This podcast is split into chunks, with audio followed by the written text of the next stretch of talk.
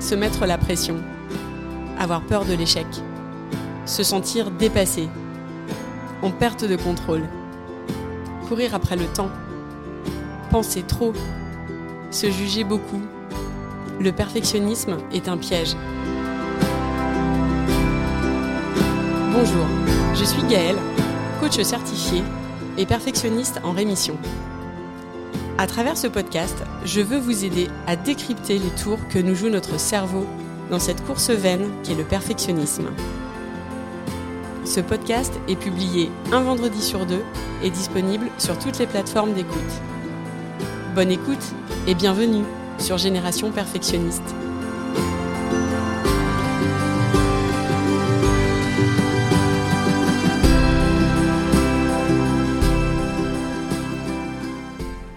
Bonjour à tous, vous écoutez l'épisode 35, mon parcours de perfectionniste en 5 leçons. Je suis ravie de vous retrouver pour ce nouvel épisode où j'avais envie de vous partager quelques-uns de mes apprentissages sur mon chemin de perfectionniste. Je n'ai pas toujours été perfectionniste.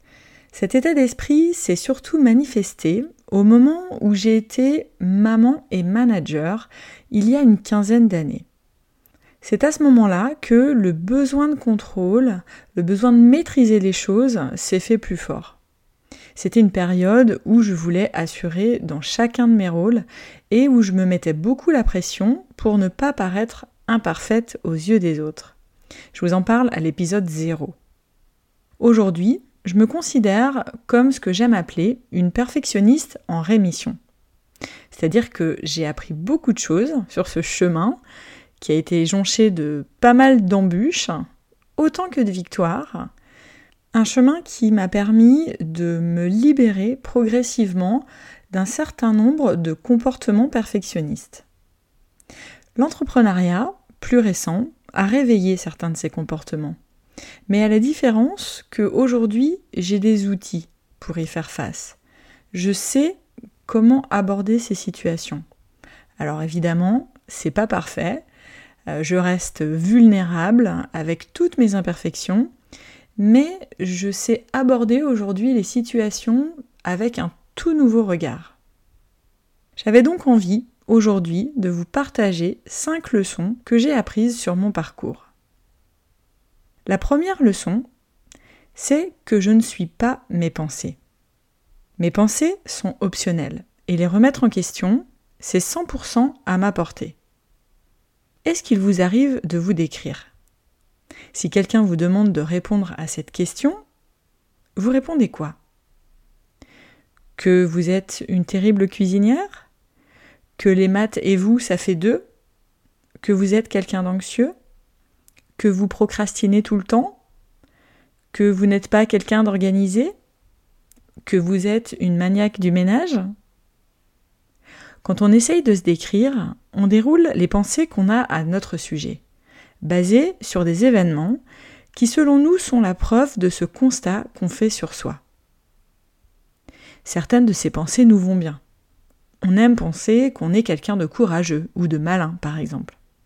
D'autres ne nous rendent pas service. L'erreur que font la plupart des êtres humains, c'est de s'identifier à leurs pensées. Moi la première je vais penser quelque chose à mon sujet et je vais croire que je suis le reflet de cette pensée. Alors que pas du tout. Nous sommes des êtres humains avec un cerveau qui crée des pensées. 60 000 par jour. Certaines ont été alimentées avec le temps, à tel point qu'elles sont devenues des croyances dans lesquelles parfois on s'identifie et on s'enferme. Moi je vous invite à les remettre en question et ça ne veut pas dire remettre en cause votre identité. Ce qui est intéressant ici, c'est de questionner cette certitude qu'on a de soi-même, afin de ne pas en faire une étiquette indécollable. Si je crois par exemple que je suis quelqu'un qui procrastine tout le temps, mon cerveau va sans cesse chercher à analyser des situations où il me voit procrastiner. Le résultat, c'est que 1 je risque de pas mal m'autoflageller en me voyant faire. Et deux, il y a peu de chances que je sorte facilement du schéma de procrastination. Si je pense ne pas être quelqu'un de courageux, il y a des chances que je m'enferme dans cette case, loin de toute motivation pour faire des choses ou sortir de ma zone de confort. En faisant un focus sur une opinion, sur une pensée à notre sujet, notre cerveau va sans cesse se focaliser sur le fait qu'on a un problème.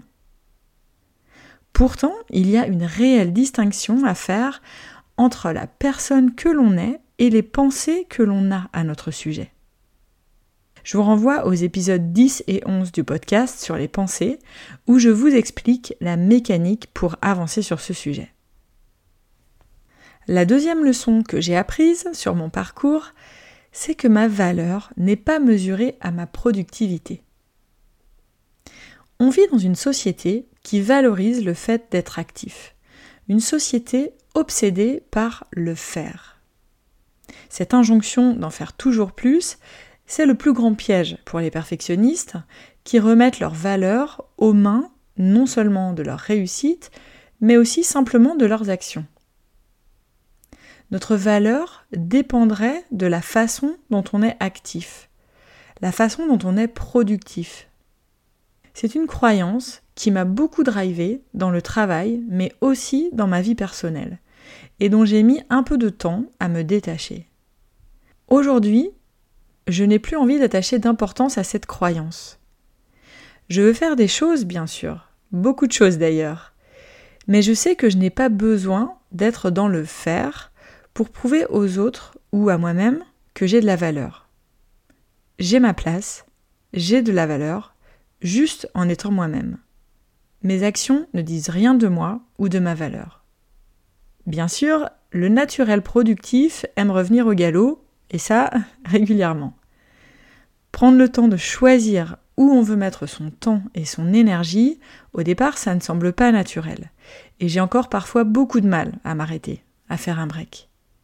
Mais je sais que c'est normal, parce que c'est inconfortable pour notre mental de changer sa façon de faire. La culpabilité n'est jamais très loin. Mais c'est possible. Il faut tester, essayer, et se dire que l'inconfort est normal lorsque l'on veut changer les choses.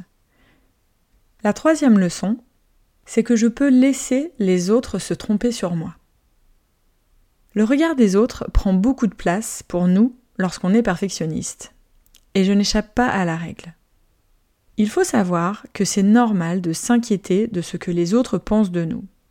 Je pense qu'on ne pourra d'ailleurs jamais complètement s'en défaire, tout simplement parce que nous sommes des êtres sociaux, que nous avons besoin des relations et de la connexion aux autres pour nous sentir bien. Donc le regard des autres jouera toujours un rôle pour nous, qu'on soit perfectionniste ou pas. Le truc, et j'en parle d'ailleurs dans plusieurs épisodes de podcast, ce sujet des autres me passionne, le truc donc, c'est qu'on n'a aucun contrôle sur ce que les autres pensent de nous. Il est donc inutile de venir adapter notre comportement en espérant pouvoir influer sur leur opinion. On peut plutôt se dire que les autres pensent des choses à notre sujet, tout comme on pense d'ailleurs des choses sur eux en retour, et décider plutôt de ce qu'on a envie de nourrir comme opinion sur soi. Une fois qu'on se lance sur ce chemin d'introspection pour mettre le perfectionnisme à distance, on comprend qu'on est imparfait, qu'on est faillible, qu'on fait des erreurs, et que c'est OK. On le conscientise, parce que dans la théorie, on le sait, mais en réalité, pour soi, on n'y croit pas. Accepter que les gens se trompent à mon sujet, ça m'a demandé pas mal de travail. J'avais cette peur de l'injustice. Je ne voulais pas qu'ils se trompent. Je voulais que les gens aient un regard juste à mon sujet jusqu'au moment, en fait, où j'ai réalisé que ces peurs du regard de l'autre n'étaient pas justifiées et qu'elles me coupaient d'une bonne relation avec la personne phare dans ma vie, c'est-à-dire moi-même. Je réalise que je manquais de pas mal de compassion à mon égard, en essayant d'être à la hauteur de ce que les autres, soi-disant, attendaient de moi. Aujourd'hui, ça compte pour moi d'être apprécié des autres, bien sûr, et d'avoir de la reconnaissance. Mais je ne cours plus après le fait de plaire à tout prix. Et ce, sans rancœur ou sans animosité. Ce que je fais et qui je suis ne peut pas plaire à tout le monde, et c'est ok. La quatrième leçon que j'ai apprise sur mon parcours de perfectionniste en rémission, c'est que ce que je fais n'a pas besoin d'être parfait pour être important.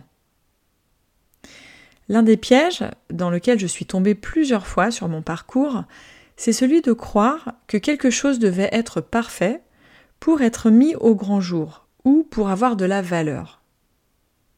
Le piège ultime de cette pensée-là, c'est de passer un temps fou sur les détails et de s'éloigner parfois même du cœur du sujet. Dans la création de contenu sur les réseaux sociaux, par exemple, il est facile de se noyer des heures à la recherche du texte parfait ou de l'image incroyable. Facile aussi d'attribuer la valeur de notre contenu au nombre de likes ou de commentaires qu'on aura reçus, comme s'ils étaient le reflet de la qualité des mots qu'on a partagés. Évidemment, derrière, on se pose souvent mille questions sur la façon dont nos contenus vont être perçus par notre entourage ou comment ils vont être reçus par nos potentiels clients.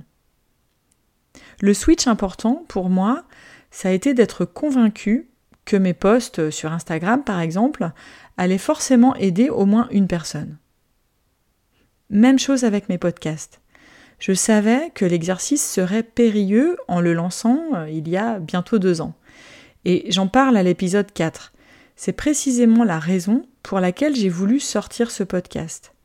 Je voulais oser lancer quelque chose qui serait bon, et je l'espère de qualité, sans chercher la perfection. Je me disais que je pourrais toujours m'améliorer sur le chemin. Les choses n'ont pas besoin d'être parfaites pour avoir de l'importance. Alors osez vous lancer si vous hésitez aujourd'hui. La cinquième et dernière leçon que j'ai apprise, c'est que mes émotions sont le meilleur indicateur pour savoir quel chemin prendre. Deux points importants au sujet des émotions. Les émotions sont des vibrations qui passent par notre corps. Être à l'écoute des signaux de notre corps, c'est savoir écouter nos besoins. J'ai trop pris l'habitude de vouloir résoudre les problèmes avec mon cerveau. Comme plein de gens autour de moi, euh, je pense trop, et j'utilise beaucoup de bandes passantes dans mon cerveau à essayer de régler les problèmes, à essayer de dénouer les choses. Or, bien souvent, quand je fais ça, je force et je vais à l'encontre de certains messages que m'envoie mon corps. Lorsque je suis fatiguée, par exemple, ou que le stress me crée un nœud dans le dos, je suis sûre que vous voyez de quoi je parle, eh bien, trop souvent, mon réflexe, c'est de taire ce qui se passe dans mon corps. C'est pourtant le meilleur message à écouter dans bien des situations pour savoir quoi faire, savoir quand ralentir. Même chose lorsque je dois faire appel à mon intuition. J'ai pris l'habitude de me connecter à mon corps, d'essayer de ressentir quel message il m'envoie lorsque je veux aller dans telle ou telle direction. Le deuxième point au sujet des émotions, c'est que je sais que je peux convoquer certaines émotions lorsque j'agis avec conscience et que je décide avec quelle approche j'ai envie d'aborder une situation. Face à un rendez-vous important, à un entretien par exemple, je sais que je ne suis pas obligée de laisser le stress prendre toute la place.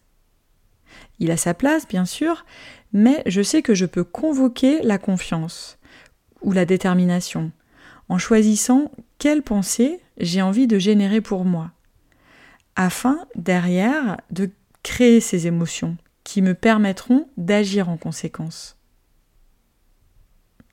Ces cinq leçons, la première, je ne suis pas mes pensées, puis ma valeur n'est pas mesurée à ma productivité, la troisième, je peux laisser les autres se tromper sur moi, quatrième, ce que je fais n'a pas besoin d'être parfait pour avoir de l'importance, et enfin cinquième, mes émotions sont le meilleur indicateur pour savoir quel chemin prendre.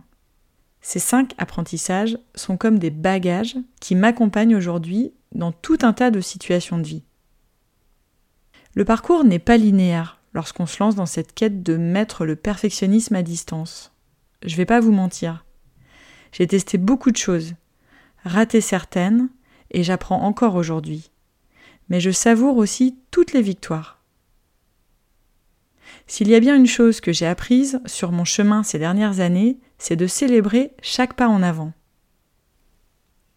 Aujourd'hui, vous l'aurez compris si vous m'écoutez depuis le début de ce podcast, j'ai à cœur d'aider.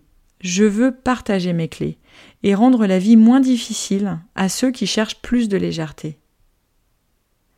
Alors si vous voulez aller au-delà du podcast, si vous voulez apprendre à doucement repositionner le curseur de vos exigences, apprendre à renouer avec votre valeur au-delà de vos actions, alors le programme de coaching que je propose peut être la solution. Avoir quelqu'un qui vous accompagne, c'est un véritable accélérateur pour faire bouger les lignes et sortir des schémas perfectionnistes. Vous pouvez juste commencer par prendre rendez-vous pour un appel découverte. C'est gratuit et ça nous permettra d'apprendre à se connaître. Je vous mets le lien dans les commentaires. Vous pouvez aussi m'envoyer un message sur Instagram ou sur l'email contact@générationperfectionniste.com. D'ici là, je vous souhaite une belle journée et je vous dis à très vite.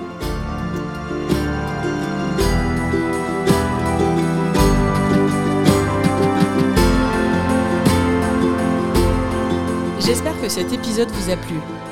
Si c'est le cas, je vous invite à le partager autour de vous, à me laisser un commentaire ou un avis. Un avis 5 étoiles, c'est ce qui permettra de toucher et d'aider un plus grand nombre. Et ce sera vraiment un soutien très précieux que vous pourrez m'apporter dans ce projet. Vous trouverez tous les éléments dont je parle dans les notes de l'épisode.